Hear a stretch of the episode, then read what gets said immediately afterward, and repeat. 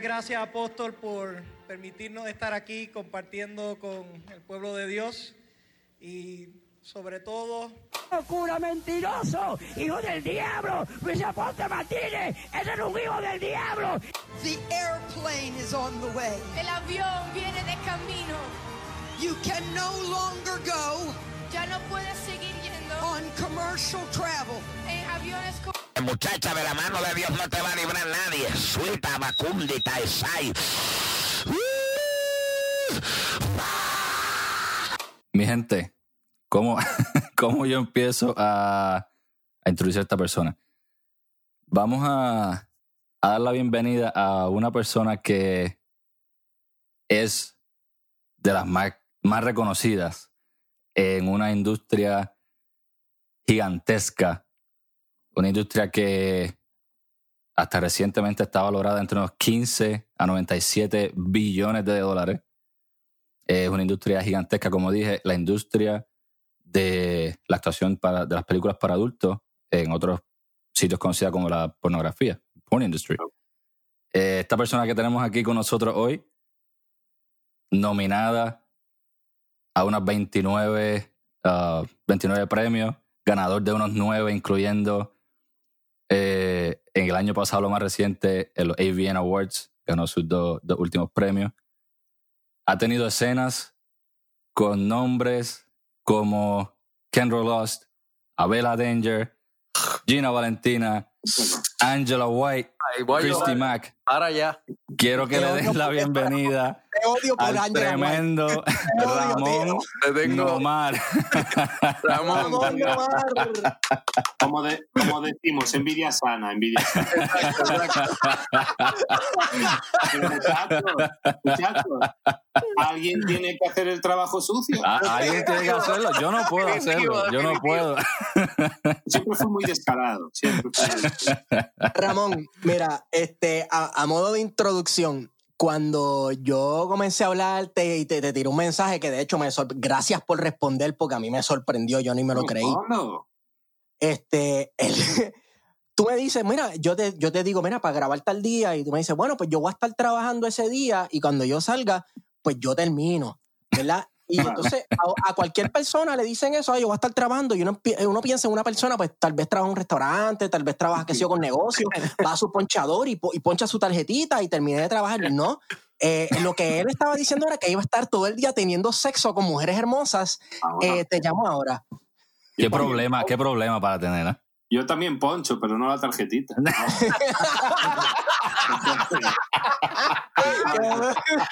No trabajo ocho horas, no trabajo ocho horas como todo el mundo trabaja. Y trabajo y ahora mismo doble trabajo, ya que tenemos unas plataformas nuevas que cada vez que puedo tener un huequito para grabar para mí, lo hago, ¿no? Claro, Por ejemplo, claro. esta mañana estaba trabajando para los amigos de Di- Digital Playground una escena de, de masaje en donde yo tenía que enseñar a una muchacha que iba a ser la recepcionista a hacer Ah. masajes en caso de que la masajista del día fallase. Y claro, ya uno sabe cómo se complican estas cosas. Claro. Claro. Acabamos teniendo sexo, Claro. uno querer, porque uno no quiere, ¿no? Pero claro, se le pone, entonces hacemos. Y ¿Se puede saber con quién fue la escena?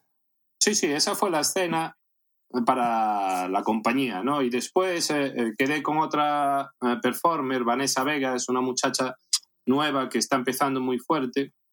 Y quedamos, pues, lo que solemos hacer para nuestros OnlyFans, ¿no? OnlyFans es aquella Sí. plataforma que ahora mismo, pues, los seguidores de nuestro trabajo pueden ver escenas exclusivas que nosotros colgamos en, en esta página para que sigan nuestros trabajos más actuales, ¿no? Entonces, después de la primera escena, eh, grabé otra para mi OnlyFans, que por ello eh, pido disculpas eh, por lo que he estado un poco más tarde de la hora que habíamos quedado.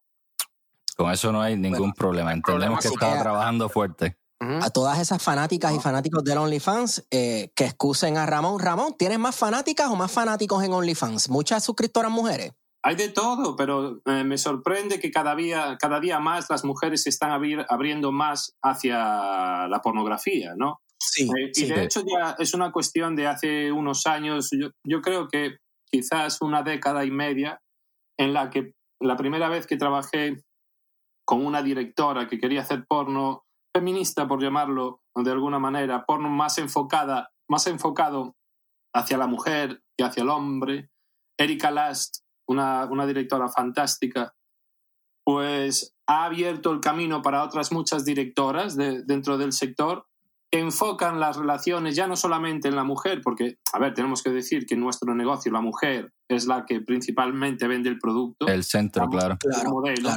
claro, Pero estas mujeres y estas directoras les dan otro ángulo a toda la escena para que ya no se vea solamente la mujer y se cosifique a la mujer, sino que se vea más lo que es la relación, las fantasías que también tienen las mujeres y el poder reflejarlas en las cintas que hacen, en los vídeos que hacen. ¿no? Y, y usted entiende Ramón, que esto ha sido el cambio que ha hecho que a la mujer, quizás con el pasar del tiempo, el, el toma de distintas escenas, ángulos, que a la mujer le, le interese más la pornografía en este tiempo. Por supuesto, porque vamos a ver, tenemos que diferenciar y ver la diferencia entre eh, cómo funciona la sexualidad de un hombre y cómo funciona la sexualidad de una mujer, ¿no? Es básico. Claro. Quizás este sea el pequeño secreto para nosotros entender cómo establecer estas relaciones con las mujeres, ¿no? Nosotros somos mucho, mucho más físicos, vemos unos pechos, vemos un culo, vemos lo que veamos nos excita ya directamente. La mujer toto. Una Claro, claro. eh, pero sin embargo, a la mujer que también le excita estas partes, está buscando más esa mirada, está buscando más ese cuidado, está buscando más esa caricia, ese preámbulo antes de la sexualidad, ¿no? Más sentimental. Claro, entonces yo diría que una mezcla de ambas cosas es lo ideal, ¿no? El, el- el ser capaz de tener esos cuidados para estas personas que no quieren la sexualidad directamente y a la vez, una vez que se abran esas puertas y que ya estemos dentro de las sexualidades, pues disfrutar del sexo abiertamente, ¿no? Claro. Claro. Cuando, cuando hablas de, de, de que sea, de que sea de esa manera, ¿crees que eso influye a que haya más química entre el actor hombre y la mujer? ¿Y qué consecuencias puede tener que haya tanta química? ¿Cómo te das cuenta que la, la química está funcionando? Por supuesto, la química tiene que estar ahí si queremos vender una escena. Una muchacha puede ser preciosa, el hombre puede ser magnífico, pero si no tenemos una química entre los dos, esa escena va a estar vacía. Vamos a ver sexo, vamos... Me pasa, no quiero... No, Te iba a preguntarte eso y te iba a preguntar algo. Dile nombre, dile ¿Qué- nombre. de- no son nombre, pero nombres de personas, pero son nombres de plataformas que, por Sí, sí, sí. ejemplo, tienen bastante éxito, éxito porque tienen una calidad de imagen estupenda, tienen unos modelos estupendas. Yo he grabado una sola vez con ellos porque para mí se le ha perdido el feeling. O sea, solamente te quieren Ok. en esa posición y haciendo ese movimiento.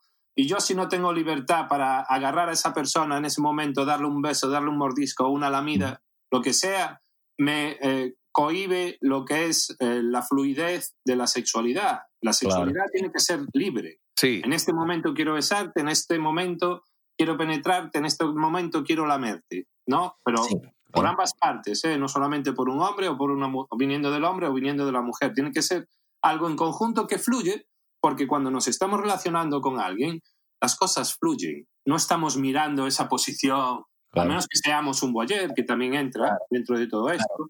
Pero es que la sexualidad es algo que debe de fluir. Eh, eso es algo clave en la pornografía. Eh, en todas las escenas pornográficas, por ejemplo, si es una escena de dos personas, en realidad no hay dos, hay tres. Como Porque siempre, siempre tiene, eh, se tiene en cuenta el espectador. El espectador también eh, participa de ese acto pornográfico como voyeur.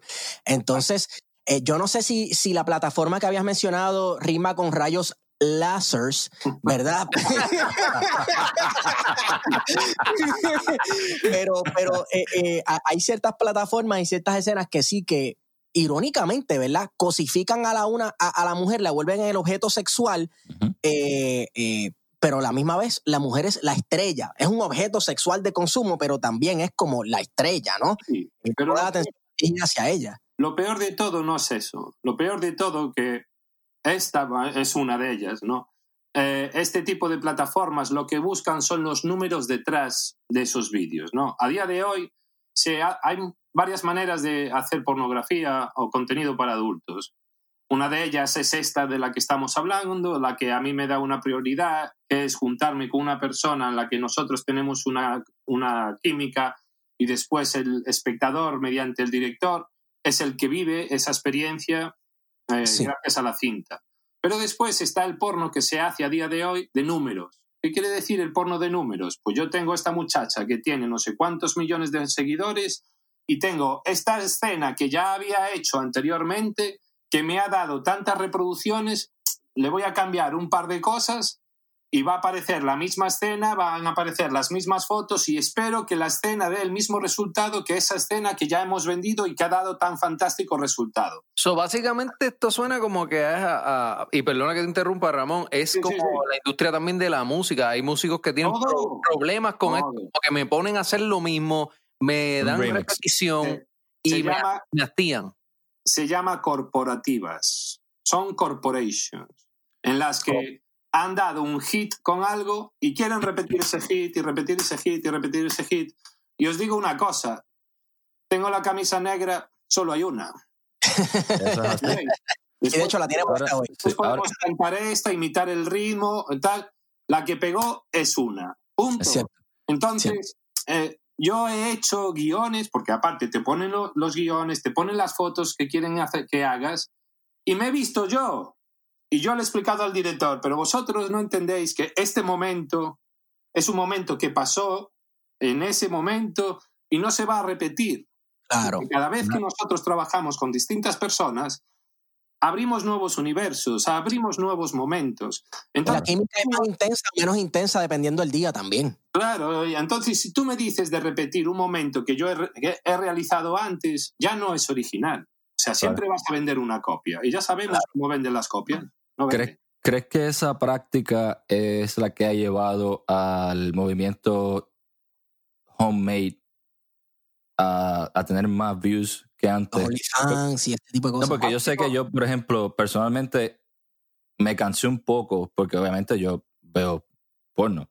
Y Claro. me, cansé, me cansé un poco de, De ver esa- de esas, esas películas corporativas, como le llama. Claro. Porque a veces se sienten bien fake y eso. Y a veces, pues, uno trata, uno tiende a irse sobre la, la homemade, Vamos a ver. Mira, eh, las caseras. Esto me lo explicaba un amigo mío que también está en el negocio, es director fantástico, director y fantástico performer, español también, Tony Rivas. ¿ok? Tony lo explica así. El mundo, pero al final es lo que decía eh, Esteban. Eh, todo se repite, ¿no? Esto es, sacas un bloque, sacas algo nuevo y todo el mundo, como hayas tenido éxito, todo el mundo quiere hacer esos bloques, todo el mundo quiere tener ese éxito. Volvemos a la misma. No funciona así. Puede funcionar, puede vender un poco, pero nunca va a vender tanto como el primero. Cuando yo llegué a los Estados Unidos, había una moda que eran las parodias. Esto, esto no es Superman, esto no es eh, cualquier título. Le ponían el esto no es con cualquier título Star Wars y podían copiar cualquier película pretendiendo vender como Star Wars, como Spider-Man, como Superman. No van a vender, no van a vender. Claro. Recuerdo una de Piratas del Caribe. eh, caramba, muy Wow, me, me robaste el pensamiento, compadre. Estaba ahí Carmen. Lubana, eh, la boricua. Sí, sí. que se entiende porque después hay unos canales que son los de eh, el pay-per-view, que los hay en Sí, sí. hoteles, y se tienen que hacer este tipo de producciones porque hay que añadirle un poco más a- al guion que los simples gonzos. El gonzo es la escena de chico y chica nada más, ahí está, y se relacionan y se graba lo que es, ¿no? Pero gracias a Dios estas modas dejan, van pasando. Ahora mismo hay una tendencia muy fuerte con el incesto, con lo incesto, con el incesto, mi padrastro con mi hija- con la hijastra, eh, mi tiastro y a ver, tampoco tienen demasiado sentido porque estamos promoviendo algo que no está bien, a mí no me gustan, por ejemplo, las he hecho, pero no son de las cosas que me gusta hacer. Y sin embargo son muy poco realistas, porque por mencionar a una muchacha, a una, a una top star de este negocio, a Laura Jensen, por ejemplo, Qué linda es. Oh, qué, grandota, qué grandota es. Bella. A mí me gustan así. Mí me gustan mujeres bien grandotas, culonas, bien tetonas. No te culpo, no Ramón. te culpo. La- Eres, eres de los míos. Sí, sí, sí, sí, donde agarrar. Y, y la pones con un polla que los adoro los dos y que son grandes profesionales los dos. Claro, claro. Pero sin embargo, ah, les falta esa química que una mujer no puede tener con un jovenzuelo y que, con un jo- que un jovenzuelo puede tener con esa mujer, pero nadie se lo cree. ¿Quién coño se lo va a creer? ¿Cuántas veces Claro, claro. pasa eso en realidad? Impo- eh, muy Después, poca.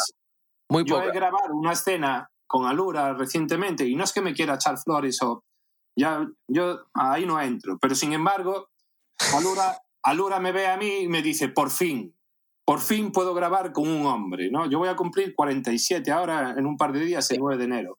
Ya me considero un hombre, tengo el aspecto de un hombre, tengo la, la corpulencia de un, de un hombre, mido un 86 y peso 105 kilos. Entonces, este tipo de modelos que tienen que trabajar con estos muchachos, lo hacen, ganan su plata, hacen el vídeo que puede ser Claro. viral, pero esos vídeos sirven para utilizar los banners, se utilizan para los banners de Pornhub, para Sí. que los muchachos jóvenes cliquen ahí y reproduzcan. Esa es otra, es otra manera de hacer dinero dentro de nuestra industria. Es, es reproduciendo la fantasía, o sea, vamos, o sea, suena feo, pero es, es- son videos dirigidos a adolescentes y muchachos que están para reproducir su fantasía de que tal vez esté en la escuela y le gusta a su maestra, que él la ve como una mujer gigantesca. Oye, me identifico, me identifico porque, porque pues, tuve una maestra que claro. estaba bien linda cuando yo era chamaco y, entonces todos los muchachitos tienen esta fantasía que si me gustan a mí, sí que si me gusta aquella que es mayor que yo, pero claro, cuando está ya bien. claro, pero puede ser cierta edad, cuando uno pasa de cierta edad, ya esas dejan de hacer sentido. es a donde voy. Puede ser y puede ser que a un 60% de los consumidores de nuestra industria les guste, pero es que nos estamos olvidando de que el consumidor de la industria entra en un momento de su vida y se suele quedar para el resto de la vida y suelen ir cambiando esos gustos. Entonces, no nos podemos olvidar de los gustos que tienen personas que están en sus 30, que estén en sus 40, que estén en sus 50, porque el sexo, como todo, es progresivo. Claro, cambia, cambia. Muy cierto, Claro. muy cierto. Eso es así. Estás hablando de pregunto- cosas que no, y perdona Esteban, estás hablando de Mm. cosas que no te encantan, por lo que veo, nos hemos ido por ahí, eh, que cosas que no te gustan mucho de la industria. Eh, La competitividad que hay. Hay exacto. una competitividad, una competitividad por ser el mejor, por querer hacer más, que no está en nuestras manos. No están en nuestras manos El público, el público quien escoge. los clientes, el público, es el que decide al final quién gusta más, quién gusta menos. Y es, in- es eh, no, eh, innecesario completamente, porque a día de hoy, si tú me hablas de competitividad en el porno de los 90, que yo ya estaba en el porno en los 90, soy, soy fucking vintage, como digo. Señoras y señores. Una La primera película que yo he realizado data del año 96 y está en el VHS. Ok, este año voy a hacer 25 años en la industria. Wow. Felicidades. Felicidades, un buen Sólido, tiempo. sólido, de verdad, Sí, sí, mucho sí. tiempo. En aquella sí podía haber un poco de, competitividad por ser el mejor, pues porque querías estar en las películas, porque la- el negocio no era tan grande como día de hoy. Pero es que a día de hoy el, el negocio es global. Yo no vendo solamente acá. Yo vendo en Europa, vendo en Sudamérica, vendo en Australia, vendemos en todo el mundo. Entonces, para mí es cuestión de eh, hacer un trabajo óptimo y en mi caso yo soy perfeccionista, cada vez lo quiero hacer mejor, pero no es porque eh, quiera ser el mejor, es porque he, sido así siempre con todo. Lo de los premios no solamente lo he llevado en el porno, he hecho surf y he sido campeón de España, con 16 años jugaba al béisbol y, el, eh, con el equipo que jugábamos era el pitcher y eh, quedamos campeones regionales. O sea. A mí me gusta perfeccionar las cosas que realizo, ¿no? Ok. He, he visto eso, que te gusta la pesca, eres una persona Sí, bien sí. deportiva, activa físicamente. Claro, entonces, ahora mismo yo estoy en un momento de transición en la industria porque quiero empezar a dejar de hacer lo de la actuación, porque ya ha llegado un momento que no puedo hacer más allá y empezar con la dirección. Que eso Oh. va a ser divertido. Ok. ¿Has, has estado eh, trabajando en algunos proyectos como director? Sí, he hecho algo, pero nunca he tenido el presupuesto adecuado, ¿no? Porque, a ver, a- empresas que, eh, que quieren empezar a, a darte trabajos para dirigir no quieren darte tanto dinero, ¿no? Entonces, Claro. yo tampoco lo que voy a hacer es dejar de ganar el dinero que estoy ganando ahora acto- como actor para ponerme a dirigir algo que no me va a dar el mismo rendimiento, ¿no? Claro. Pero este año tengo, tengo en mente hacer algo que ya he hablado con un productor que me ha dado el presupuesto que yo quiero y que va a, ser, y que va a hacer bastante ruido. Nítido. Ramón. Ramón, este, yo creo que yo quiero un origin story, como las películas de los comic book superheroes. Estaba a punto de Este, llegar ahí. Te voy a decir algo que tal vez te han dicho en muchas escenas. Vámonos atrás. Sí. Vamos. vamos, vamos. Vamos al baúl. Si no me equivoco, si no me equivoco, tú mira para allá. O sea, el hombre tiene, hay unas Yo estatuillas. lo que veo es oro. eh, Yo lo que veo es oro yo lo para que veo allá. es oro. Esa Yo pared, lo sí, esa pared con lo que se ven son estatuillas de oro. Y Que no que Calle bling, 13 esto, carga sabes. todos los trofeitos, Calle 13 carga todos los trofeitos que él se ha ganado. Espera, a ver, a ver, para allá. ¿De qué es este? ¿Quieres entrar, Award. ¿Quieres entrar por atrás? Vamos. Para los que, para los que no están viendo, nos acaba de enseñar un premio por Anal Sex Scene. Ramón Nomar, Emily Willis. Emily Willis de Anal Awakening. Wow. Evil Angel. Tremendo título. Antes de más. ir atrás, antes de ir atrás, ¿cuál es el criterio? ¿Cuál es el criterio de una escena de sexo anal? O sea, tienes un panel de gente que se sienta a ver una película pornográfica todos juntos y dicen, caramba, me gusta cómo lo penetró en la escena de 5 minutos con 28 segundos. ¿Qué, qué tipo de, cri- de- de criterio se utiliza para, para otorgarte un premio así?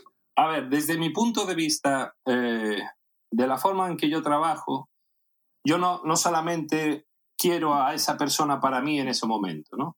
Yo soy uno de los actores que, por decirlo de alguna manera, abre más la penetración a cámara, pero no se olvida de la pareja con la que está. Ah, Yo mantengo, Ok. Claro, yo mantengo esa química con la persona porque el secreto, nuestro secreto, el de los actores de cine para adultos, es sacarle brillo a las estrellas.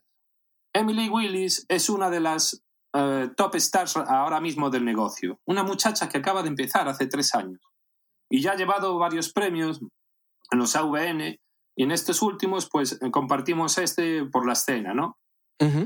Y con Emily hay una conexión especia- especial. Siempre que trabajamos juntos, ya estamos nerviosos antes de empezar. Y una vez que el director dice acción, vamos a por ello, ¿no? Lo disfrutamos, no estamos pensando en la cámara, aunque yo, sí, dentro de las posiciones que hago, para mí es algo ya natural, ¿sabes? El, el mostrar lo que estoy haciendo, pero sin perder el contacto con la, con la pareja, ¿no? Entonces, por supuesto, catalogan varias cosas. Catalogan la química que puedas tener, eh, cuántas veces ha habido orgasmos, cómo han sido esos orgasmos, eh, cómo se ve la escena, la calidad videográfica de la escena. Y por supuesto, siempre hay políticas. No, no, vamos, no nos podemos Claro. olvidar que ciertas compañías pueden apoyar más, apoyar menos en estos premios. Y por eso se agradece. ¿no? Ya no, se- no solamente es un trabajo de pareja, sino que detrás de una producción están los directores y todo el equipo técnico que está ahí, después está la compañía de distribución y Sí. entre todos pues podemos hacer que esa escena salga premiada. Y te pregunto, dentro de una, una filmación que mencionaste lo de los orgasmos, ¿verdad? Eh, mucha gente eh, afuera que, que ¿verdad? Consumi- consumimos este producto dicen, eso es fingido, eso es de verdad. Eh, ¿Cuántos de esos son fingidos o cuántos de esos son de verdad o todos de esos son de verdad? O si no hay un, un orgasmo real, la, la escena se cayó y tenemos que cortar y tenemos que parar. ¿Cómo funciona eso? No, todo depende, ¿no? En mi caso, a ver, en mi caso yo sé cuando una pareja tiene un orgasmo real o no. Porque, a ver, hay unas contracciones dentro de la vagina, hay unos movimientos corporales, los ojos, la sonrisa de la mujer. Cuando una mujer se viene, le queda esa sonrisa por uno o dos días. Eso es correcto. Eh, sí, Claro. pero te pregunto, de- en el proceso de filmación, este, pase o no pase, se sigue corriendo la película, ¿verdad? No, no, no, no. A ver, aquí si se tiene que parar por alguna razón, se para. Y sí, ha habido casos en los que pues la muchacha no estaba ahí como debería de estar o que es algo que ella está intentando y no le acaba de gustar y el director tiene que parar y decirle, oye, que estaría bien que mientras estuvieras haciendo la, la felación, pues soltaras algún gemido, algún "Mm, mm, me gusta, porque hay muchachas que realmente están empezando en la industria y todavía no están desinhibidas, ¿ok? Hay- es un proceso. Cuando uno empieza a hacer porno, el primer día de rodaje, estás atento a muchas cosas. ¿no? Entonces, dependiendo del compañero que tú tengas, esas cosas pueden ser más o, o menos eh, agradables, ya que esta persona te puede llevar a ese limbo que los directores quieren ver y hacerte olvidar de todo, o es- ser frío y esperar que esa persona reaccione por sí misma. Ese no es mi trabajo. Mi trabajo cuando yo llego al set es darle el máximo placer que pueda tener esa persona. Punto. ¿Qué tan eh, disculpa que te interrumpa, Ramón. Sí, sí. Ah, ¿Qué tan restrictivo es grabar una escena? Porque estás hablando de la química y que tu trabajo es hacer sentir bien a la persona y eso. Pero, ¿qué tan restrictivo puede ser un director en decirte, no, tienes que parar, eh, quiero que hagas esto, quiero que hagas lo otro? A ver, puede- pueden ser. Yo, yo me dejo dirigir. Ahora ve, ahora a ver, cuando los directores me dirigen, la escena no es la misma. Porque, a ver, yo llevo 25 años en el sector. No es lo mismo que si un muchacho de dos años, tres años está en el sector. Igual no tiene la misma experiencia que tengo yo. Entonces, normalmente cuando yo trabajo, los directores les suelen decir a mis compañeras, aquí tienes a Ramón, síguelo. Ya está. Porque ellos tienen la confianza suficiente conmigo para que yo les dé el producto que ellos quieren. Pero a la vez, yo le digo a mi pareja, por favor, dime algo, si no te estás sintiendo bien, si quisieras hacerlo de otra manera. No sabes, porque esto no, no toda la escena está sobre mis hombros, Claro. sino que mi compañera también se tiene que sentir bien, lo primero, y tiene que tener la libertad de, si- de que si quiere darme una bofetada en el medio del, en el medio de la escena, yo se la doy. Yo se la doy, porque siempre estamos acostumbrados a nosotros dar los cachetes o agarrar del cuello a las, a las parejas cuando estas les gusta, pero a mí lo que me gusta realmente muchas veces es cogerle las manos a ellas y ponérselas en mi cuello para que ellas pues hagan lo mismo. Y normalmente Claro. cuando lo hago se le sale la, la sonrisita de diablitas. por ahí. Claro, Ramón. sienten en poder. Ramón, pero ven acá, estamos hablando de, de- de la mujer llegar al orgasmo. Eh, por lo menos acá en la Tierra, nosotros los mortales, los hombres, tenemos nuestros días que nosotros pues no nos sentimos tan bien o, o tal vez, este, pues mira, dos veces y, y acabamos, ¿verdad? Y no, se, se viene rápido. En el caso de que a alguien como a ti le pase eso, que uno para, recarga batería, se No, utiliza eh, medicamentos, o, vienes a decirme, no, papi, a mí no me pasa eso, yo soy un monstruo. No. Siempre estoy así. Yo también vivo en la tierra, nos pasa a todos. Ahora, ahora, ¿qué pasa? Cuando yo entré en el negocio en el año 96, no había los medicamentos que hay a día de hoy. Una vía gripe, Ah, una. Cialis, esto, lo otro. Nosotros nos tomamos medicamentos porque ya no solamente es una cuestión personal de sentirse, oh, no he podido, no se me ha podido levantar hoy, lo que sea. No. Estamos hablando de trabajo. Tienes que, claro. tiene que, tiene No, que pararse. no. Ese bicho se tiene que parar. Claro, aquí uno si no hace la escena no cobra. A nosotros no nos pagan si no se nos para. Ah, diablo. Oh, wow, yo pensé que era un contrato que ya te pagan y ya. Claro, voy a tener yo un prejuicio por tomarme una pastillita y que, y que se me pare lo que se me tiene que parar. Ninguno. Es Ah, más, este dato es bien interesante, es que es un trabajo, así como la gente bebe café bueno, para concentrarse en la oficina y estar despierto, si hay que meterse una pepa para que eso, mira, Y eso iba a Bueno, preguntar qué tipo, qué tipo de verdad, si, si se utilizaba, que entendía yo que sí, porque imagínate. Y, vamos a ver. y, que, y, cuál se, Tampoco- uti- ¿Y cuál se utilizaba? O sea, ¿qué se utilizaba para Tampoco- estar ahí? Tampoco nos podemos olvidar de una cosa. Ajá. Yo cuando entré en la industria tenía 22 años. Mi nivel hormonal estaba por allá arriba. Muy diferente, claro. Ah, claro, claro. 40, eh, 47 voy a hacer el día 9 de enero. Ojalá tuviera el mismo nivel hormonal. para, para eso uno se tiene que cuidar, tiene que hacer sus ejercicios, tiene que tomar sus vitaminas y a veces pues tenemos días en los que no, no trabajamos por cualquier razón y no nos vamos a complicar. Claro. Como dije antes, cada uno tiene, tiene su manera de, de hacerlo. Yo he probado las Viagra, yo he probado las Cialis, yo he probado las Lebritas, he probado muchísimas cosas. Entonces, cada cual tiene la suya preferida. Pero, Sí. a ver, normalmente todas funcionan. ¿Qué pasa? Para mí hay una diferencia muy básica entre una pastilla como la Viagra y otra pastilla como el Cialis. ¿De acuerdo? Por ejemplo. La Viagra es una pastilla que uno la toma y en cuestión de 30 minutos, quiera o no quiera, uno tiene una erección. ¿de acuerdo? Porque es un vasodilatador. Lo primero que se te pone duro tomando una Viagra no es el pene, son los, los eh, cartílagos, son las orejas, es la nariz. Oh, wow. Sí, sí, sí, es curioso. Y tenemos ese enrojecimiento de la cara. Entonces, si ustedes, ve, si ustedes ven a un actor que está muy rojo, y no es porque esté sofocado, es porque está pegado un viagrazo y fuera. ¿Qué pasa con la, con la Cialis? La Cialis tiene un componente distinto y crea una reacción distinta desde el punto de vista que a mí personalmente me pone más cachondo, me pone más salido, estoy como más, quiero más sexo, ¿no? Eh, por lo que cuando veo a una mujer estoy mucho más excitado, por lo cual tengo la erección. En vez de ser tan física como la Viagra, es un poco más psicológica y también te ayuda con la, con la erección.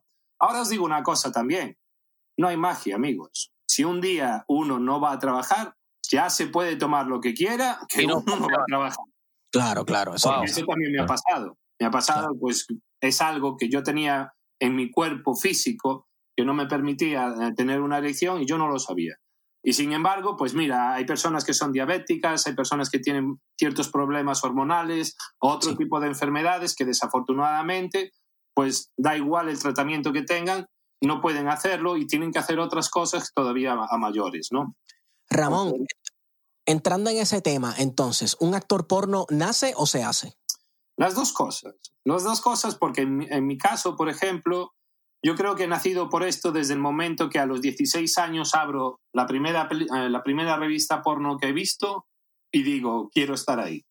Y, y lo Wow. digo as- y lo digo hasta el punto en que yo no era muy buen estudiante, ¿no? Y en una de las visitas que hice, que hacía al director, porque era un gamberrete, el director me preguntó, Ramón, ¿qué va a ser de tu vida? Tus notas de clase son terribles, no pegas palo. Y yo lo miré al tipo y le dije, voy a ser actor porno.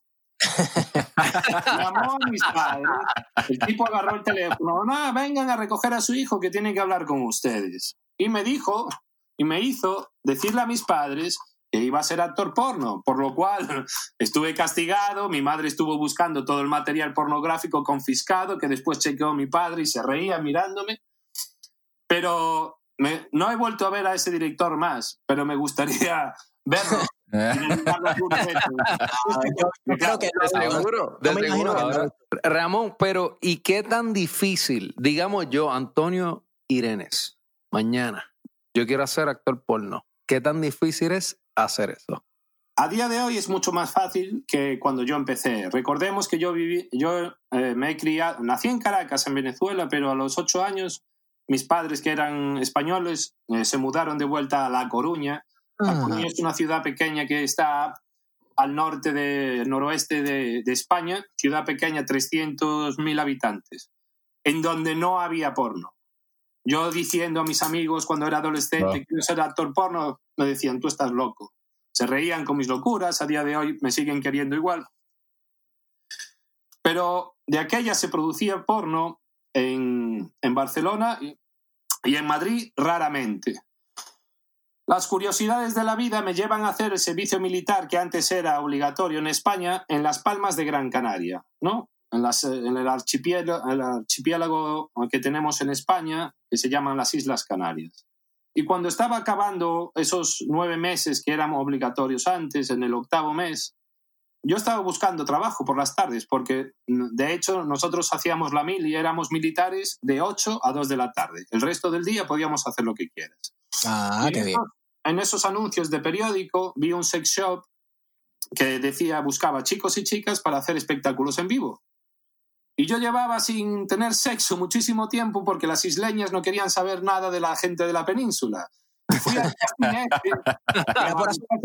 tocó, vamos.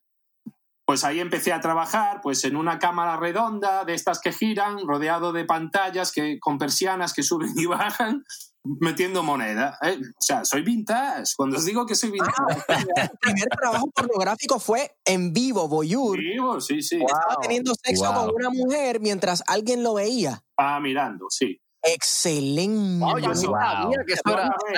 Ya. Yo acabé teatro pornográfico. Estamos hablando de teatro pornográfico, militar. Sí, básicamente. sí, sí. Yo acabé sí, literalmente. Y me quedé trabajando por el día también en el sex shop y por las noches hacía el show. Un día los dueños del sex shop me dicen, Ramón, vamos a ir al Festival de Barcelona, que queremos comprar material nuevo para el sex shop. ¿Quieres venir? Vamos para allá.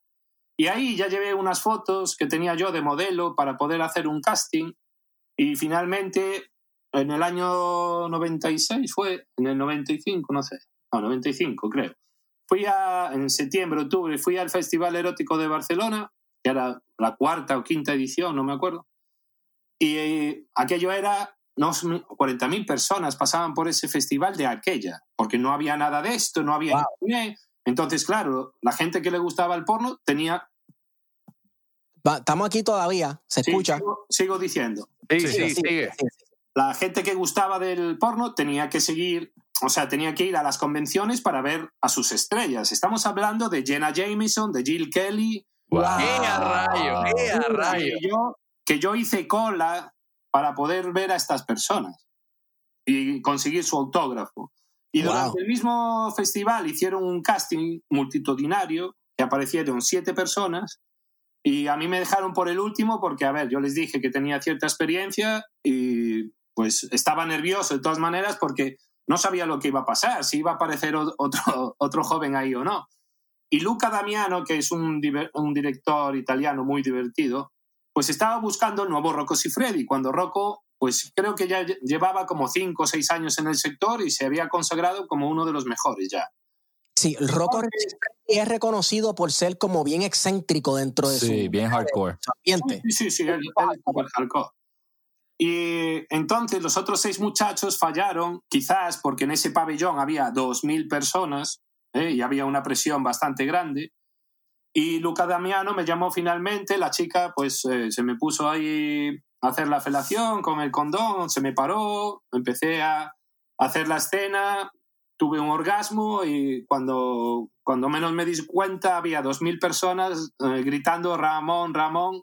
¡Wow! Y, y Luca Damiano Wow. loco, encontramos al nuevo Rocco Siffredi y lo que pasa que las primeras filas de ese público que nosotros teníamos ahí eran los mejores directores, productores, distribuidores mundiales.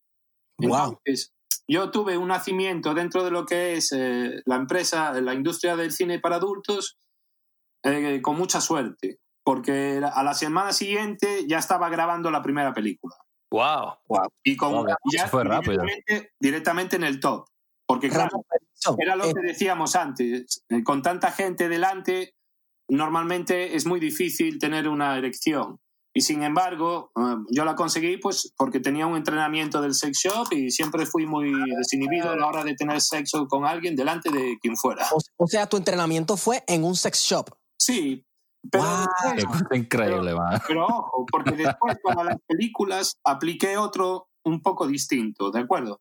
Ajá. Las escenas dentro de un sex shop eran como de 10, 15, 20 minutos, dependiendo del tiempo que tuviéramos los clientes que estuvieran viéndolo. Sí. Las películas porno, sin embargo, de aquella, a día de hoy, son más cortas.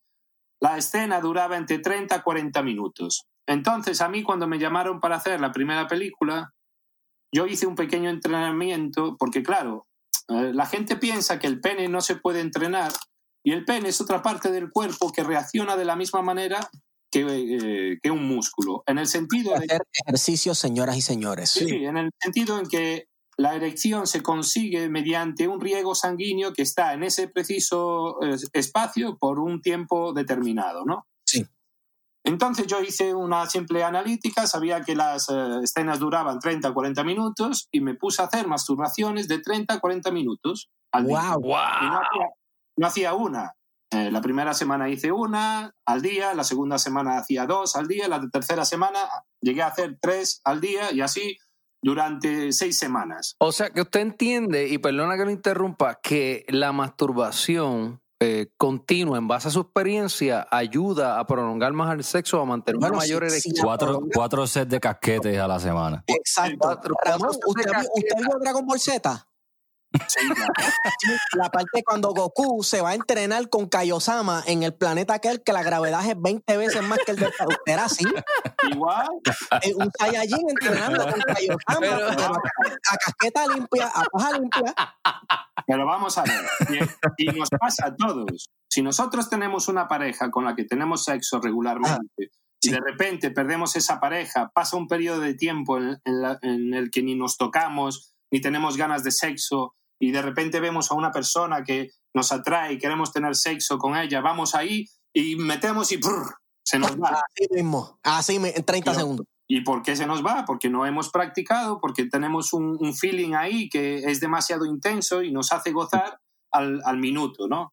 Sí. Entonces lo que necesitamos hacer es entrenar. O sea, nuestros padres normalmente, cuando somos adolescentes, nos suelen decir, no te toques, eso no es bueno. no ta-". Mentira, uno se tiene que tocar. Yo ya me Claro. tocaba cuando tenía mis 16 y me volvía loco. Lo que pasa que no hacía un tiempo específico porque lo que me gustaba de masturbarme era tener un orgasmo, ¿no? Sí, Pero para claro. las películas yo entendí que tenía que aguantar durante ese tiempo determinado y, lo, y, lo, y llegué hasta hacerlo, ¿no? Yo sabía que eran 30 o 40 minutos y ahí estaba yo aguantando el orgasmo, aguantando el orgasmo, hasta que uno se acostumbra. Y tengo una prueba de ello eh, al respecto cuando hablo de que mi primer teatro de porno sí fue eh, ese sex shop Amsterdam Sex Center que ya no existe en Las Palmas de Gran Canaria. Pero después de hacer el casting en Barcelona, hay otro teatro que todavía es más magnífico que se llama la Sala Bagdad, que lleva décadas abiertas, de- pero incluso durante la dictadura de Franco ese local todavía estaba abierto. O sea, ni la dictadura de Franco pudo cerrar eso. No. Eh, sabía si había gente de la, de la gendarmería, de la policía. que- Claro, claro. Y Wow. entonces, Wow. entonces ahí es incluso más, te cohibe más hacer eh, tener sexo en el Bagdad porque el público está dire- directamente delante de ti. Hablamos de que en un metro tú estás teniendo sexo, la persona que está sentada a un metro puede oler ese sexo que estás teniendo. ¡Wow! Entonces, eh, no- yo tenía dos pases a las mismas horas, de lunes a sábado. Los domingos no trabajábamos. Y ahí estuve trabajando tres meses. ¿Qué creéis que pasó cuando yo de- dejé de trabajar durante los mismos horarios en los que yo tenía esos shows? Sin Ujú. querer, yo tenía unas elecciones a esas horas y me preguntaba yo, ¿pero por qué estoy cachondo ahora mismo? Estaba acostumbrado ya al cuerpo. Claro, y es así. El cuerpo se acostumbra a lo que nosotros queremos que se acostumbre. Entonces, uno quiere durar más en la cama con una persona, necesitamos aplicarnos un poquito la masturbación, pero aplicarla en el sentido de que coger un cronómetro y poner ahí 20 minutos y pues buscar lo que a, a nosotros nos pueda gustar y estar disfrutando de esa masturbación, manteniendo la erección sin, llegarnos a, sin llegar a tener un orgasmo hasta que nosotros eh, queramos eh, tenerlo, ¿no? O sea, básicamente controlar Para mí, el para mí un poco. controlarlo. Aunque estés viendo algo que esté eh, que te guste y esté a punto de venirte, tú puedes aguantar eso y eso te va a ayudar a prolongar más tiempo. Por supuesto, pero si esto, a ver, somos, somos animales, o sea, somos humanos, somos am- anfibios que tienen unas costumbres. Somos, el ser humano es una persona de costumbres. Sí. Si yo por la mañana desayuno esto y al momento hago esto otro, si yo cambio ese desayuno, eso otro ya no va a salir.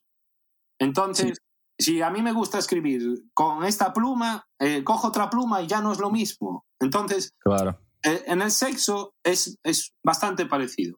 Lo que pasa que, claro, como es tan tabú todavía a día de hoy, que es lo que me sorprende, acabamos de cruzar el 2021 Esto mismo iba a decir yo. y todavía en las escuelas, que esto debería ya ser en las escuelas, nos deberían enseñar sexualidad a partir de los 16 años para adelante. ¿Pero por qué? Porque nos, está, nos estamos educando nosotros mismos. Mi padre, eh, la, la mejor lección que pudo darme el pobre, que no, yo quiero suponer que no practicaba tanto sexo como lo he practicado ya, o por, lo menos, por lo menos eran mucho más discretos de lo que yo he sido. El mejor consejo que el pobre hombre me ha podido dar es ponte un condón, no quiero ningún hijo en casa. Entonces, sí, mi padre era una persona más chapada a la antigua, que estuvo con mi madre pues hasta que falleció casi cuarenta y pico años, ¿no?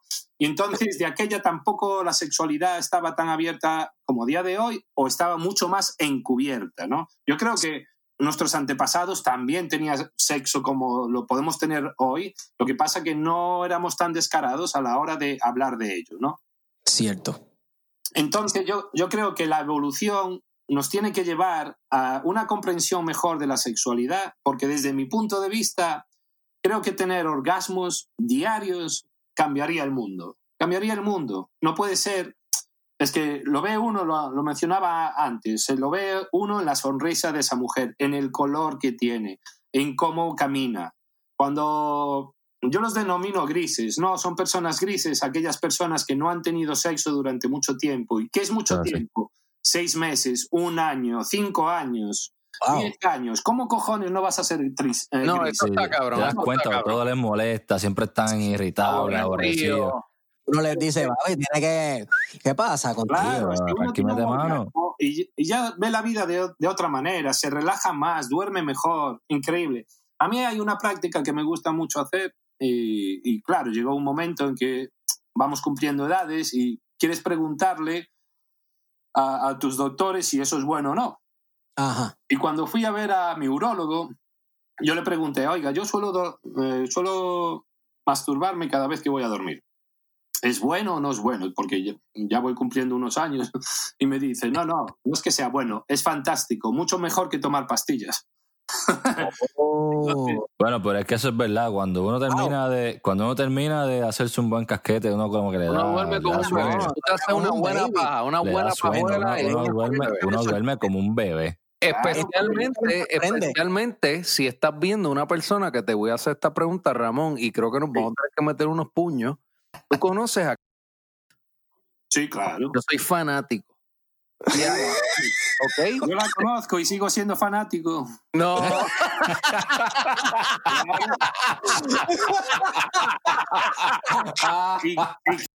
Si Ken, eh, si dice Ramón, eh, cuando va pronunciando la A, yo ya estoy ahí.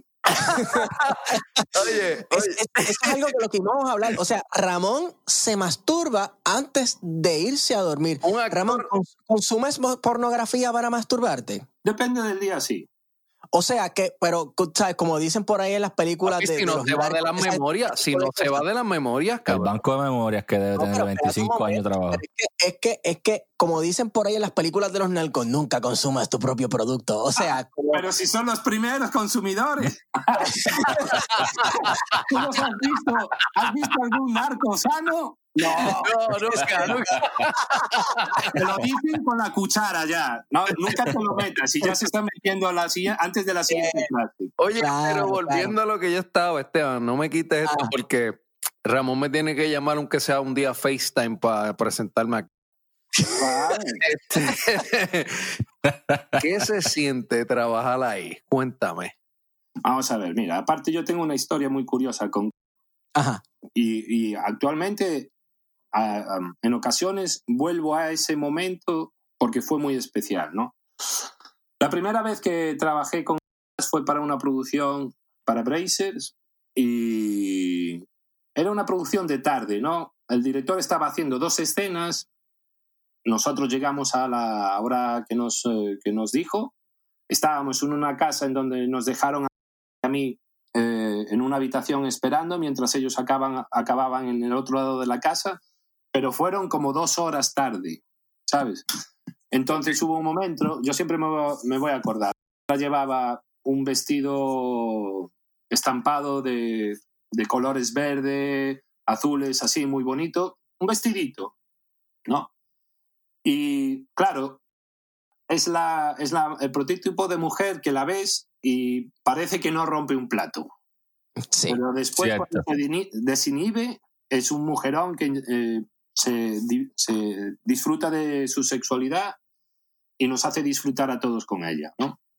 Entonces, claro, nos fuimos a... Dímelo a mí, dímelo a mí si me hace disfrutar o no, Ramón. Continúa. Claro, no, no, fuimos hablando, fuimos, nos fuimos acercando y cuando no te das cuenta, yo le levanté el vestidito y ahí estábamos dándolo todo, mirando por las puertas para ver si venía alguien y nos pillaba o no. O sea, fue algo totalmente orgánico.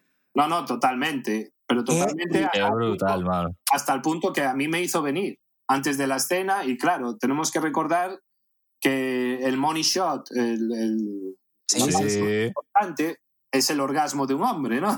Sí, eso Sí. siempre se deja para el final. Y voy para otra pregunta ya mismo, pero a ver, vamos allá. Pues eh, nosotros, ah, o sea, tuvimos sexo ahí mismo, pero ah, de esto de rápido, de bajarte los pantalones, penetrar ahí un poco, tal, no sé qué, disfrutarnos.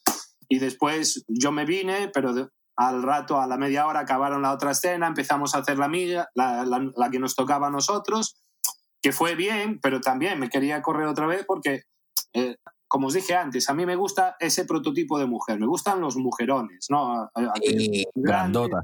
aquellas cinturitas, aquel culito grandote y también pues esa picaresca de que yo no hago nada y después son, son un volcán en la cama, ¿no? Que es un volcán. Y se le Yo- echa de menos porque ahora mismo ella no está en el negocio, aunque creo que está empezando a hacer cosas para OnlyFans también. Sí, ahora está haciendo cosas para OnlyFans, pero yo quería. eh, O sea, Juan, tú estás al día, tú estás al día, cabrón. Ay, bendito, negro. Claro que sí. Claro que sí. Un fan es Pero- un fan. Sí, claro. Pero yo quiero decir que yo acá, y yo estoy lejos de, de Antonio ahora mismo, y yo puedo sentir la envidia radiando. Mira, Ramón, Sí, Ramón, se cayó, se cayó el Zoom, pero yo quiero que tú sepas que tenemos una rivalidad, ¿ok? yo no sé, yo no te puedo ver por esta cámara, pero papi, yo por acá estoy ready para pelear, porque esa, esa es la dura. Esa es la que yo, yo soy una persona que le gusta compartir. Ok, ok. Aquí no hay rivalidad necesaria. Ramón, por ese mismo tema, por ese mismo tema, o sea, además de hay alguna experiencia que hayas tenido, ya sea con la cámara, ¿verdad? Eh, frente a ti o, o lo que sea, con esta muchacha que tú hayas dicho, caramba, me gustó, sentí algo, qué sé yo, me gustaría hacer eso de nuevo, incluso hasta sin una cámara de frente, lo haría hasta Sí. gratis. A ver, eh, es que volvemos a la química, ¿no? Cuando uno tiene química, por ejemplo, la muchacha con la que trabajé esta mañana, Ajá. ah, ah, supuestamente otro muchacho iba a trabajar con ella y el director se lo dijo y ella le dijo al director, no, no, con Ramón mucho mejor. Y entonces ahí, cuando ellas muestran esa apreciación, a mí me agrada a otro nivel, ¿no? Eh, entonces, durante la escena estuvimos trabajando, fue la escena muy bien, ella gozó, yo gocé lo mío también, pero después queríamos quedar porque, a ver, hay esa química y realmente cuando uno tiene química con alguien, media hora no llega. ¿A quién le llega media hora? Ni a, nadie. A nadie, a es para largo, es para largo. Claro, uno quiere estar ahí pues una noche, dos días, lo que sea, ¿no? O, tener, o entablar una relación. Sí. Sin embargo, esta Claro. muchacha se tenía que volver hoy a, a su casa, que no vivía en Los Ángeles, pero ya me decía, vuelvo en una semana y te quiero ver. Entonces, Uh, a mí me han pasado cosas como esta hasta el punto de casarme. Eh, yo he estado casado dos veces con muchachas de- del negocio. Sí. La primera, la primera vez fue Lea Martini, que era una pornostar de finales de los 90 de Europa, una, muñe- una mujer muy bonita, rubia, alta, con unos ojos preciosos, un cuerpo de modelo, pero modelo de pasarela, ¿eh? no era tan grande como las que estamos hab- hablando a día de hoy, ¿no? Ok. Sí, sí, sí, sí. Y después la segunda vez fue aquí en Los Ángeles con una muchacha que tampoco está en el negocio ahora mismo, eh, que no me acuerdo de su nombre. Ramón, no me digas.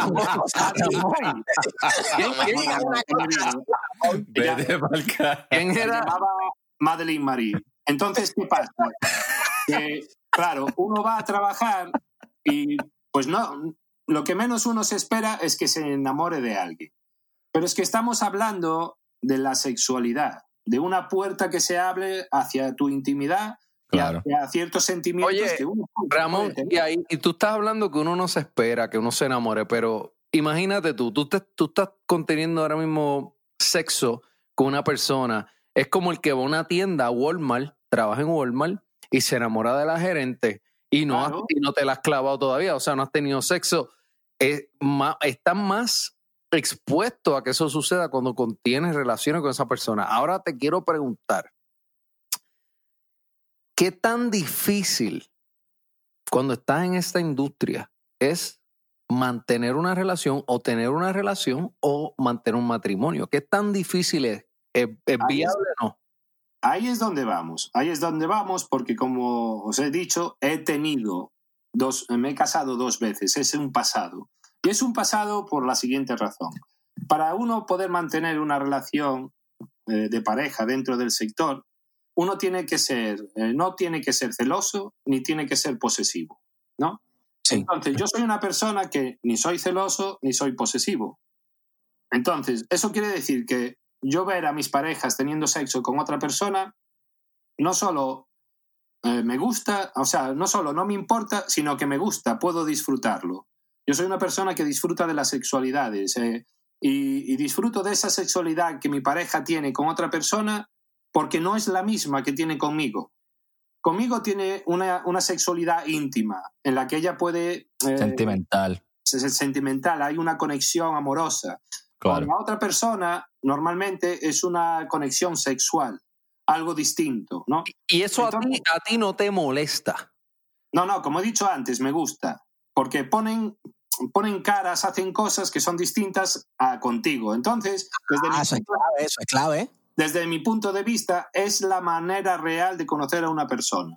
Si tú quieres Entonces- conocer a una persona al 100%, deberías de tener sexo con esa persona y con otras personas, porque siempre puede, siempre puede haber o- ocultarse cosas y a día de hoy yo creo que somos abiertos suficiente, eh, suficientemente como para entender que estar 40 años con una persona solamente es contraproducente, no puede ser bueno. Yo admiro a estas personas, admiro a estas personas que se han casado 40, 50 años y han tenido siempre sexo con la misma persona. Les daría todos los premios que tengo yo, Mira, Ra- porque yo no podría. pero No podría. oye Ramón, pero Entonces, escúchame. entonces rápido, rápido no. Ramón, entonces tú dirías que para entonces mantener ese tipo de, relación entre la industria, ¿sería mandatorio tener una relación abierta? Claro, pero es que para. Voy a puntualizar aún más. Eso por supuesto. Pero yo la pregunta que les voy a hacer a aquellos que tengan pareja, incluso a vosotros, no es necesario que la, que la respondáis porque no nos vamos a meter en líos. Esposa en los esto, va, va a venir, va a abrir la puerta esa Sí, con una, Ramón, una. Ramón, eh, te- vas a abrir la puerta a- a- al portal de los demonios, pero yo te contesto lo Va que a salir el mismo diablo. Satanás va a bajar esa escalera, Y papá. ahí, y ahí es donde nos vamos a dar cuenta lo libertinos que somos sin querer serlo, ¿no? Porque cuando uno tiene una pareja y tiene sexo con esa pareja, no deja de masturbarse, ¿verdad? Hay algún No. momento en que uno quiera masturbarse, Claro. masturba. Definitivo. Ahora, ahora ustedes me van a decir quién carajo piensa en su pareja cuando se está masturbando. ¿Quién? ¿Quién? Yo lo quiero conocer. Y le doy esos premios. No contesten esa pregunta, por favor. No nos metamos aquí en eso. Tienes toda la razón. Pero Ojo, pero no solamente los hombres, hablo de las mujeres también. ¿Cierto? Es cierto, es cierto. Claro. definitivo. Es cierto, pero es que las mujeres no, no lo van a admitir, las mujeres no, no lo van a admitir. Vamos a ver, es necesario tener estas fantasías, señores, para poder tener una relación eh, más íntima, que se respete más, porque nos ha pasado, nos ha pasado a todos aquellos que hemos sido infieles alguna vez, pues que después de la infidelidad hemos tenido ese sentimiento de culpabilidad que nos hace querer más todavía a la pareja, ¿no? Pero Sí, imagínense, pero imagínense ustedes que puedan tener una pareja que pueda entender esa sexualidad, esa, e- esa otra relación sexual con alguien que no es la misma.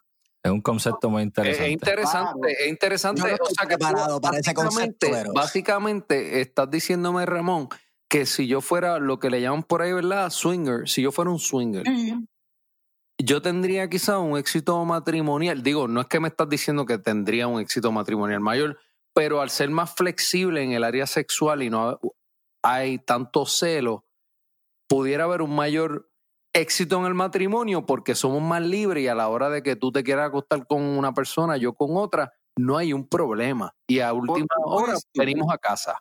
Pero ¿de qué estamos hablando? Estamos hablando de sexo. ¿Es el sexo más importante que los hijos? ¿Es el sexo más importante que la pareja? ¿Es el sexo más importante que la familia? Y sin embargo, las relaciones se quiebran porque uno encuentra que alguien se ha acostado con alguien más para tener sexo y mandamos al carajo la familia, los hijos, las costumbres. Wow. Ramón, tú estás predicando aquí, Ramón, saca la Biblia, saca, aquí, papá. mano, tú estás dando ofrenda. un bofetón, un bofetón, en, en serio, Recoger la ofrenda. estás trayendo No, un no, plano no. de algo, de, de algo súper Yo- interesante, mano. Esto Yo es- se lo digo en serio, yo se lo digo en serio. Les he, Hiroshima. comentado, les he comentado antes que este año voy a hacer una película y no va a ser una película normal. Voy a tocar un tema también que es un poco delicado hacia los hombres, ¿no? Y es eh, sobre nuestra propia sexualidad. Porque cuando Ujú. nacemos varones, siempre se nos quiere ver como el macho. Este es el hombre macho que se, eh, se acuesta con todas las mujeres y nunca ha probado otra vaina. Sin embargo, el hombre como hombre tiene una próstata, tiene otras maneras de tener unos orgasmos que no implican a una mujer. ¿Por qué a nosotros se nos educa solamente para tener sexo con las mujeres y para tener sexo eh, con nosotros mismos solamente eh, mediante la masturbación del pene? Cuando podríamos tener orgasmos eh, anales, cuando podríamos tener orgasmos de otro tipo, y se nos tacha de homosexuales porque hacemos esas prácticas y no se ve bien, ¿no? Entonces, yo estoy en un momento de mi vida de, de extender, ¿sabes? Todo lo que he aprendido y, y- y mostrarlo al público, porque al final eh, hay gente que piensa que el porno eh, es una escuela y yo no lo veo así. Pero la experiencia que puedes adquirir dentro del porno puede hacer que puedas dar ciertas lecciones sobre la sexualidad en la que uno pueda disfrutar más y abrir puertas que socialmente nos las cierran por el hecho de haber nacido un hombre o una mujer. Sí, un, Eso ejemplo, un ejemplo muy claro es, un hombre ve una escena de una mujer con una mujer y les encanta, porque ya se pone en la fantasía de la mujer y la mujer. Pero sin Sí. embargo, ve una escena de un hombre y un hombre y hay un rechazo, ¿no? Y sin embargo no deja ser homosexualismo en las dos partes. No, Eso es así. por eso mismo, a ver, yo he llegado a un momento de mi vida después de todo esto y después de mil batallas que he escrito en una biografía que saldrá probablemente en el 2022, Eh, compren eso. Sí. en el, en el que es necesario que sigamos evolucionando con nuestra sexualidad para entendernos cómo funcionamos al 100%. Es de la misma manera. Y quizás llevarnos sorpresas y dejarnos de, de tabúes, de, de no hacer esto, no probar esto, por simples miedos que ni siquiera vienen con uno. Es con aquellas personas el qué dirán. Y si yo Claro. tengo un masajador prostático y lo uso, ¿por qué usted eh, lo tiene que, que criticar si ni siquiera usted lo ha probado? Pruébelo primero y después usted me diga si le gustó o no. Sí, brega o no, es ver, eh, eh, usted tiene la razón, o sea, y la sexualidad pues hay que experimentarla, que se joda, ¿verdad? Y, y el que quiera probarla, que la pruebe y quien no, pues... Todavía estamos en una sociedad que critica demasiado al- Mucho tabú. a, a todo el mundo y sin embargo uno no se mira a sí mismo, ¿no? Claro. Y me imagino que has sido sometido a ese mismo tipo de crítica participando en una industria que es un poco hipócrita de nosotros como sociedad, que es tan criticada pero tan consumida a la misma vez. ¿Has recibido crítica, no sé si de familiares tuyos o ese tipo de cosas? Sí, sí, sí. A- aparte, vamos a ver, ya no solamente de familiares, porque, a ver, ¿qué es lo que suele pasar? Nosotros estamos hablando de, de ser actor porno, pero realmente sabemos lo que significa ser actor porno. Eh, pensamos que esto es como un rock and roll, sex, drugs and rock and roll. Yo les puedo decir la experiencia por la que yo he pasado, ¿no? Porque desafortunadamente, y es algo que aconsejo a día de hoy, eh, un futuro actor porno debe hablar primero con su familia. Oigan, quiero hacer esto. Yo se lo dije con 16 años, pero no me creyeron. Eso es pero cuando pasó, no quise llamar a mis padres, ¿sabes? Por no, por no enfrentarme, pero mi- ese fue mi error. Porque terceras personas que vieron esa entrevista, porque en la primera película que realicé vino un canal de, de televisión a cubrirlo y a mí me hicieron una entrevista y yo ni siquiera llamé a casa para, para avisarlos, ¿no? y una mañana me llama mi madre llorando, Moncho, ¿qué has hecho? Tal, no sé qué. Mi padre por atrás, no vuelvas a casa, cabrón. Y yo había hecho una película porno, joder, no había robado un banco, no había, no había metido en. Habías tenido sexo, habías, como decimos los boricuas, habías chingado. Claro, joder, pero vamos a. Y cobrado por ello, que es un trabajo. Eh, Exacto, y es exacto. El que, el que ha chichado, que escucha este podcast sabe que eso es canzón. El que no, pues. Claro, entonces, ¿qué, qué más gozadera que esa hay? Pero ¿qué pasa? Volvemos a lo anterior. Mis padres eran unas personas que tuvieron una educación específica eh, en cuanto a relación al tiempo que han vivido. Un, un padre a día de hoy supongo que no tendrá la misma reacción, pero es que habitualmente no les gusta ver a- no nos gusta ver a nuestros hijos haciendo películas porno. Yo tengo un pequeño de 8 años. Y si este muchacho me viene a sus 18 y me dice, oye papá, que quiero estar en el sector, yo agarro mi número, o sea, mi, mi teléfono y le digo, ok, mira, vamos a llamar a este, a este, a este y a este. Sin reparo. O sea, no tendrías No preocupaciones. te, no te importaría. No, no, en absoluto, joder. vamos. Ay, Dios. Eso, eso trae un punto que en realidad fue lo que la semana pasada, cuando estamos hablando, trajo todo esto en, en cuestión. Eh, ya vemos cómo tú reaccionarías si tu hijo te lo dice. Sí, Ahora, estamos hablando eh, la semana pasada en, en el área de las mujeres. Está- eh, en específico, estamos hablando de la actriz Carmen Lubana. sí. Ella se retiró y ha estado pasando estos últimos años tratando como que de borrar esa imagen que ella tenía, Sí, cambiar su imagen. cambiar su imagen y ahora hacerse ver como una mujer normal. Obviamente tiene todo el derecho. A ver, no, Eh, a ver, lo que se olvida, Carmen, desafortunadamente, es que ella es una mujer normal. Exacto. No hace falta cambiar una imagen. Nosotros hemos tenido o tenemos este trabajo durante un periodo de tiempo y sabemos a, los que nos, a lo que nos exponemos desde el primer momento. ¿eh? Aquí no se engaña a nadie. ¿Qué pasa? Que eh, con la revolución de Internet y de las redes sociales, nuestros nombres se han hecho muchísimo más grandes, ¿no? Entonces, hay personas, quizás Carmen sea una de estas personas, eh, que no le gustan la atención, que no le gustan que la reconozcan por la calle, que no le gusta que tenga fans, ¿sabes? Y desafortunadamente, como hay tantos millones de espectadores, se- señores, que estamos hablando de que Pornhub tiene un tráfico de 100 millones de personas y no van a mirar el tiempo, no, no van a mirar si va a llover mañana no. A mirar los anuncios ahí. Sí, no. 100 millones de personas al día, al día. ¿eh? Estamos hablando de unas cantidades. Una tercera parte puede ser mía. No, no. Eh, eh, eh, este, eh, Ramón, quizás la mitad del consumo sea mío, hermano, por si acaso. Sí. Aquí. A ver si porno me da. Y mira que yo entro, y mira que yo entro Me den un auspicio. Y la otra mitad mío. Vamos a ver. sí. Tenemos ya un talento perdido. Ramón, sí, yo soy una estrella brillando para la industria, soy una estrella brillando, hermano. Claro, claro, hay que, hay que redi- redirigirlo, ahí no hay problema. Hablamos con, Can, con Kendra y podemos hacer un casting. Oh, no, mamá. Oye, oye, oye, oye. No me cuque que voy para Los eso, No me Ramón. cuque que sa- saco un pasaje. Ah, yo te digo, yo te Se digo. paró de la silla y todo. Entonces, yo les digo, no, hay personas que sí, cuando uno acaba la carrera, pues no, no les importa eh, seguir siendo reconocidos, pero hay otras que, que acaban echándolo. Pero yo le digo una cosa, vamos a ver, si Carmen Lubana, que, que fue quien fue dentro del sector, abriese una página como OnlyFans a día de hoy, hiciera un perfil onlyfans.com dash Carmen Lubana, esta mujer ganaría 40, 50 mil, 100 mil pesos al mes y creo que la opinión que ella tiene de la industria en la que estuvo cambiaría. Completamente, completamente, porque Totalmente. Claro. Al final todo depende hasta dónde hemos llegado, qué hemos construido durante estos, eh, durante estos años que hemos tenido aquí. Yo les puedo asegurar que ahora mismo en el sector hay muchachas que están haciendo 200, 250 mil pesos al mes solamente con OnlyFans. Sí. y ese, ese OnlyFans- con OnlyFans. es el nuevo, ese es OnlyFans ha el nuevo. tomado la industria por, por sorpresa. Ahora, OnlyFans ha llegado en un momento muy necesario de la industria ya que estábamos saturados del mismo contenido. Cierto. y eso, eso me trae.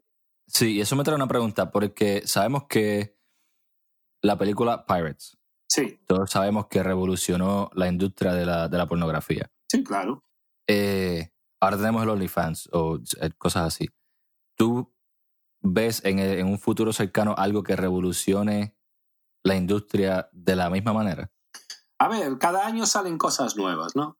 Por ejemplo, volvemos atrás. Yo empecé con el VHS. A los Sí. pocos años apareció el DVD. Yo estuve en una reunión súper importante en Berlín en el, en el año 2006, donde los mejores productores a nivel global, perdón, en el año 2001, donde todos los productores a nivel global estaban reunidos para hablar de hacer la primera página web porno del mundo. Solamente tenían que poner una cantidad de dinero cada uno de ellos porque el material ya lo tenían todos, ¿no? Eran productores, Claro. distribuidores. Al final esta gente no se, no se puso de acuerdo, no creyeron en el proyecto y lo dejaron morir. A los pocos años apareció Van Bros, realitykings.com, Uh, sí. Y yo les puedo hablar de la compañía en la que estuve contratado, que cuando llegué aquí en el 2007 estuve bajo contrato con Reality Kings eh, durante años. Tremendo website. Me gustó, Brazers también me hizo una oferta, pero me gustó más los toques de realidad que tenía Reality Kings. Ok. Estos, estas personas, tanto Brazers como Reality Kings, ya que un mes eran unos primer números unos y otros meses eran los otros números unos, tenían unas, eh, unos números de suscriptores que alcanzaban el millón de personas, el millón cien de personas, millón doscientos de personas, que Wow. pagaban una membresía de 30 pesos al mes. Eso, wow, decir wow. que Wow. Estas compañías a primeros de los años 2000 estaban ganando 30 millones de pesos al mes, señores. Eso es absurdo, es una suma absurda. Increíble. No, no, no, pero es que a día de hoy esas compañías ganan mucho más dinero. Si estamos hablando de OnlyFans, OnlyFans el año pasado facturó 600 millones de dólares de una comisión de un 20%, que es lo que les pagamos nosotros eh, como creadores de contenido a ellos por hacer la distribución del contenido, mantener los, eh, eh, los portales con el tráfico suficiente para que no haya eh, bloqueos, ni mucho menos, ¿no sabe? Pero estamos hablando que esa, que esa compañía, que por esa compañía se movieron billones de dólares el año pasado. Wow. Entonces, ¿qué pasa a día de hoy? Pues eh, a día de hoy, estas muchachas pueden conseguir ganar ese dinero, 100, 150, 200, dependiendo de la cantidad de seguidores que tengan en sus redes sociales. Si una muchacha tiene 4 millones, 5 millones, pues hay estudios que te dicen que un 1% de esos seguidores se va a suscribir a tu canal. Un 1% de 4 millones son 40.000. Si tú tienes 40.000 seguidores ahí en tu, en tu canal y les cobras 5 pesos a cada uno por la suscripción, ahí tienes los 200.000. Los números salen muy rápido. Wow. Sí, sí. Eso es, impresionante, ¿viste? Eso, eso es algo impresionante y, y pienso que definitivo cambió la industria. Claro, ¿qué es lo que está pasando? Es lo que está pasando ahora mismo. Estas muchachas que están haciendo esos números, hacer 200 mil dólares al mes es 7 por 3. Son casi 7 mil pesos al día. Entonces, usted le va a decir a una muchacha que va a cobrar 1.500, 2.000 pesos por hacer una escena que se la va a distribuir otra compañía y va a perder todo ese dinero, cuando ella está ganando 7.000 pesos en su con su OnlyFans y lo puede producir ella para producir más dinero.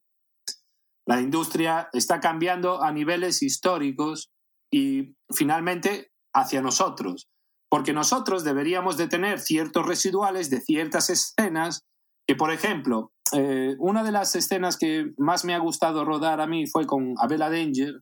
Abela Danger es una modelo de... Te odio. La conozco. Tremenda, Esa otra que te tengo una polla, no te Antonio te había está odiando ahora mismo, Te estaba Ramón. esperando, te estaba esperando que mencionara ese nombre. Te voy a hacer una tiradera. Yo canto, te voy a hacer una A tiradera. ver, Abela es divina. Y hay, hay un GIF que está rodando en Twitter todavía, porque a mí me sorprende la cantidad de reproducciones que tiene ese GIF, ¿sabes? Y ese GIF Sí. está alcanzando ya los 11 millones de reproducciones. Oye, te pregunto, Wow. Ramón, por un ¿Qué GIF, es el GIF? por un, Entonces, por un a- GIF, Wow. por un GIF. un segundo, un segundo. Ah, sí, sí. A mí me gustaría saber cuántos millones de reproducciones esa escena ha tenido, porque yo sé lo que me han pagado a mí. pero sabiendo las reproducciones que esa escena han tenido, puedo calcular lo que ha ganado esta empresa y saber lo poco que me han pagado a mí por el trabajo que he realizado. Y eso, Wow. eso- Por eso supuesto. te iba a preguntar, o sea, no, o sea que en, en aquel tiempo quizás, no sé si ahora cambió, pero no ganabas por la reproducción de, ¿verdad? Que hiciera la escena. Tampoco Claro. por la reproducción que hiciera el GIF, aún tú estuvieras ahí.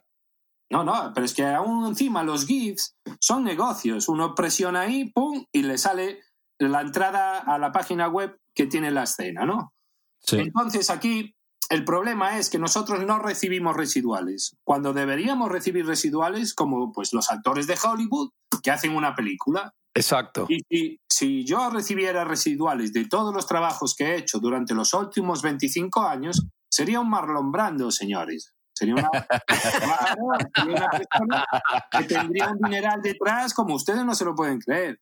Pero desafortunadamente, eh, todavía a día de hoy, nosotros firmamos unos model releases, cobramos un día de trabajo y si tenemos la suerte de que esa escena sea viral y dé mucha plata, ustedes piensan que la compañía les va a decir, hey Ramón, aquí tiene un cheque No, por hacer no, un trabajo que no. hemos vendido muy bien. no, definitivamente No, no. Pero entonces ahí está el problema. O sea, ustedes lo, lo contratan por X cantidad de dinero a cada persona y después que ustedes, a ustedes le pagan eso, se acabó.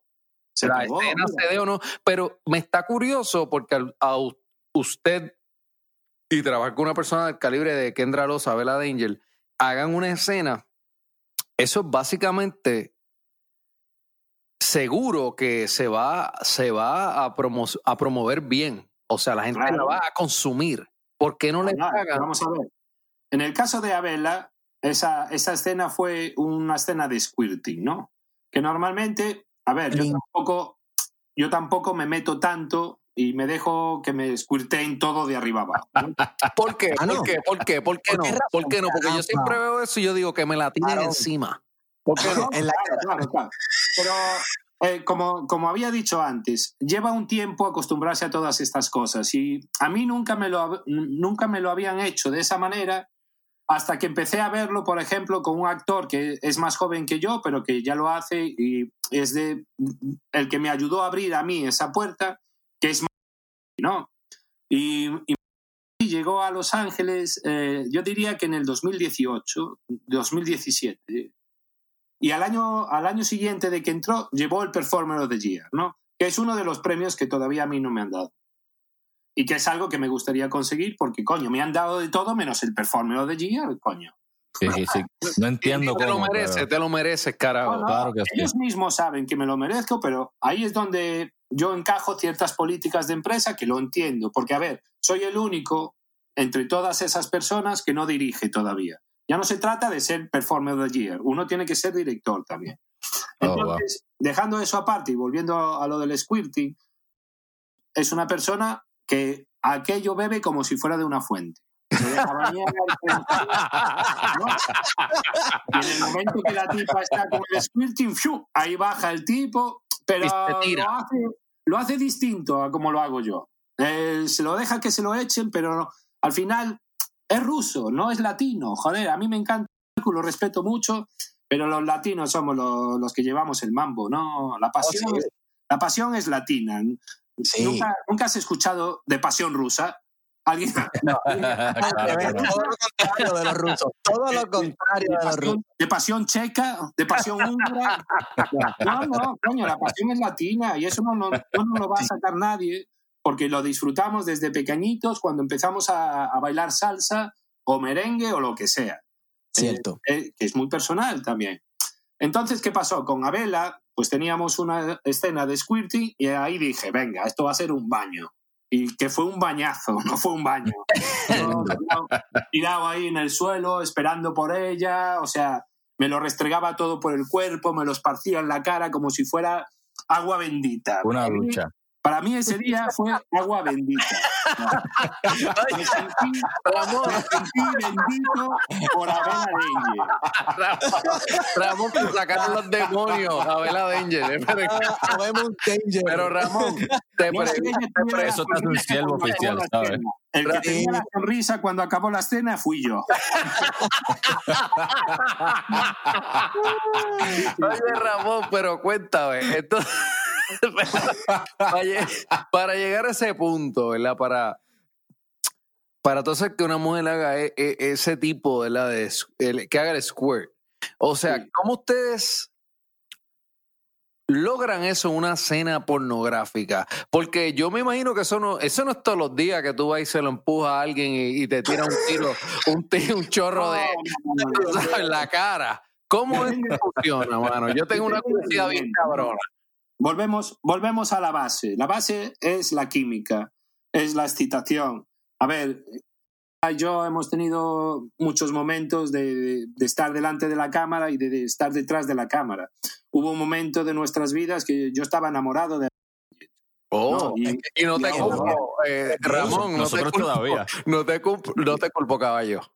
No, no, no, y, y todavía a día de hoy yo veo a y se me cae la, se me cae la baba, ¿sabes? Me encanta, es una Se persona... le para el bicho. No, no, se me para, vamos. ella, ella, pero párate, que ni ella siente lo mismo, no podemos estar mu- mucho rato juntos porque ya... Oh. Lo que pasa que, a ver, es mucho más joven que yo, ella tiene otro, otro estilo de vida, ahora mismo ya está viviendo en Miami, entonces durante eh, las- los primeros meses que nos conocimos sí que hubo una conexión muy grande, pero ella nunca quiso tener una relación, ¿no? Lo cual respeto y también y, y admiro. Pero la verdad es que cada vez que trabajamos juntos hacemos cosas maravillosas y esa escena pues lo demostró. Yo creo que es una de las escenas más vendidas en Digital Playground de, de la historia. Ok, ok, ok. Sí, sí. Y sin embargo, fue una escena que para mí fue de las mejores que he realizado en mi carrera y no llevó premio.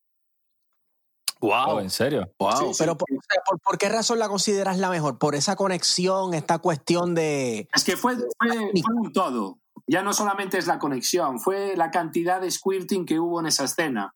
Fue la manera en que se realizó el squirting. Fue muy descarado. Hubo, hay muchos momentos, eh, o sea, la escena se ha podido dividir en muchos GIFs que han podido eh, hacer esa escena eh, muy, muy, que haya ganado mucho dinero, ¿no?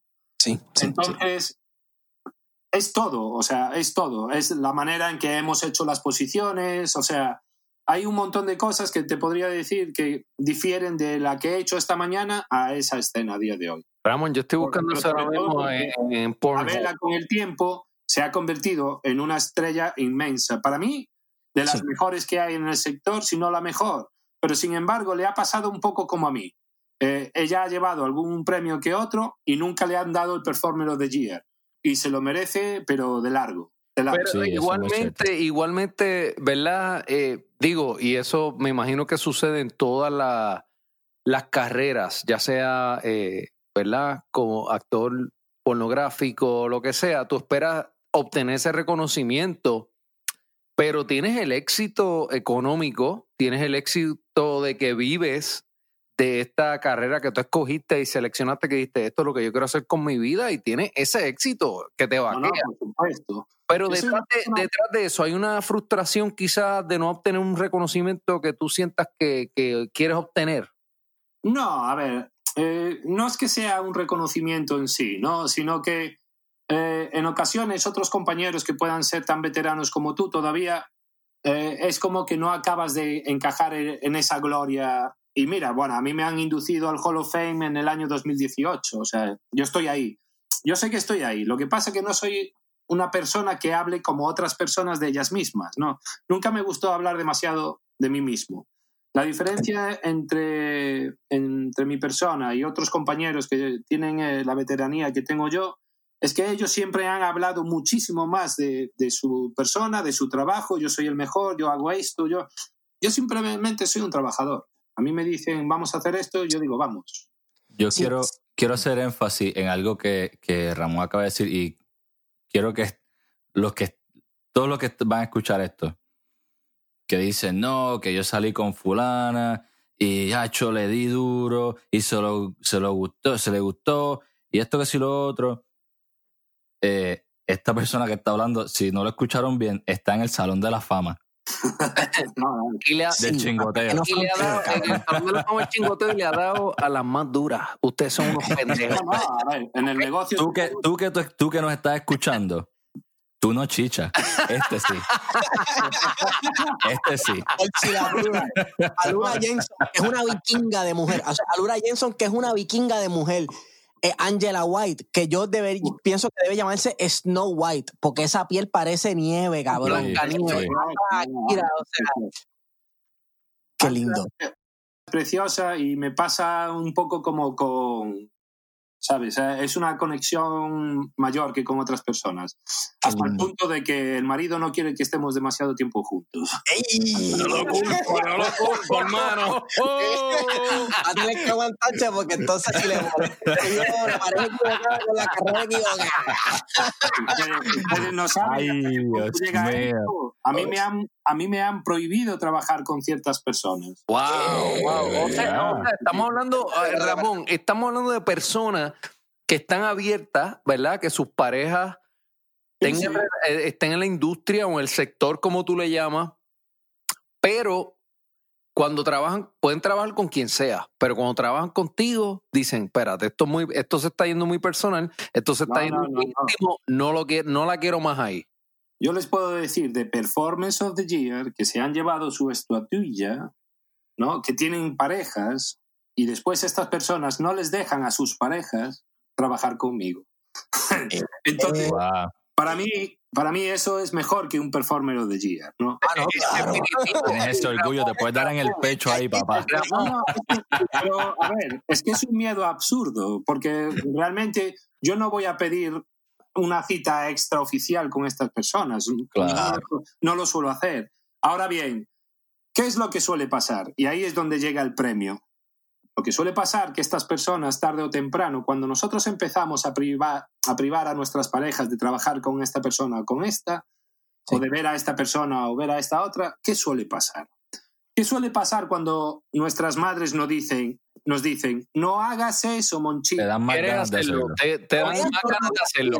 No veas pornografía. Claro, pero es que es, es, eh, psicología inversa. Te dicen que no hagas una cosa, más, más lo quieres hacer. Exacto, es como cuando mamá me decía no, vi- no veas pornografía y entonces yo cogía y me raspaba 15 casquetas.